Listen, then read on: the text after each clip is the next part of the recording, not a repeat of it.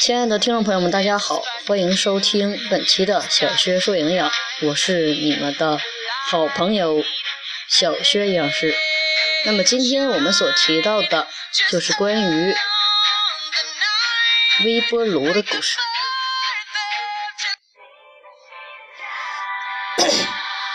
咱们今天来听听微波炉来诉说它的致癌是与非。生活在这种快节奏的社会当中，微波炉想必大家都用过，当然也就几乎都听过这么几句话：常用微波炉会致癌，常拿手机会致癌，常看电脑会致癌，等等等等。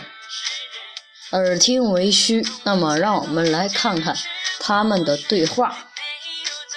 说有一天啊，手机呢被主人放在了家里，微波炉和电脑呢就感觉很奇怪。以往呢，手机都会被主人带在身上，他们虽然经常碰面，但从未有过沟通，也没有机会一闪而过。今天呢，发现手机在家，就很好奇呀、于是微波炉就问手机：“哎，手机，你今天怎么在家呢？你不是每天都和主人出去吗？”手机沮丧地说：“不知道主人在哪里听说我能致癌，于是今天就抛弃我了，把我放在家里了。唉。”此时呢，电脑很气愤地说：“对，主人好几天都不和我玩了，也说我有辐射会致癌。”微波炉郑重地说道：“来，你们听我说，不要沮丧，不要生气，也不要听人类道听途说。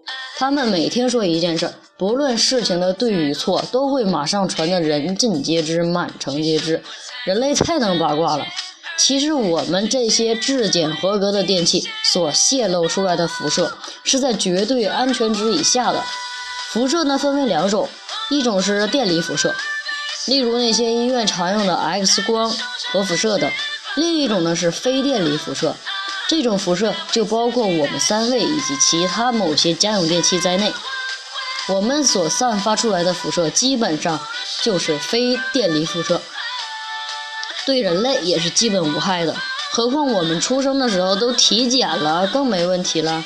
但是相对于你们来说，我比较复杂，我的电磁辐射其实是很强的，直接照射到人体是有一定伤害的。所以我在出生的时候，我的爸爸妈妈们就给我的身体做了电磁屏蔽，体检合格才让我出来的。所以我们是不会危害人体健康的，我也不会对人体的健康造成伤害。手机和电脑异口同声。原来是这样啊！手机又说：“我看主人每次用你加热馒头之后，馒头芯儿都特别硬，这是为什么呢？”微波炉回答道：“我的加热原理呢是分子的热运动，中间先热，所以中间的水分蒸发的快。”馒头芯儿就硬了，其实这是可以避免的，只要准备一块干湿、干净的湿布，把馒头盖上，然后再放进去加热就好了。但是加热时间依然不要太久，否则也是会变硬的。对话听到这里，我们就应该很清楚关于微波炉、电脑以及手机致癌的真相了吧？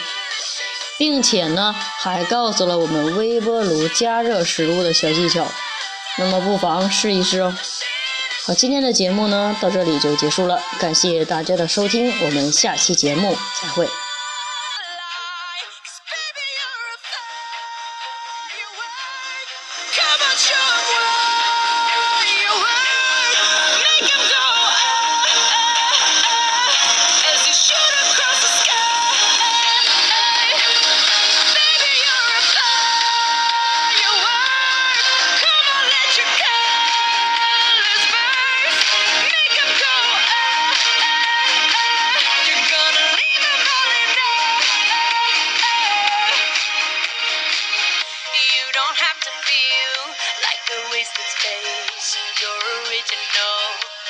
Cannot be replaced. If you only knew what the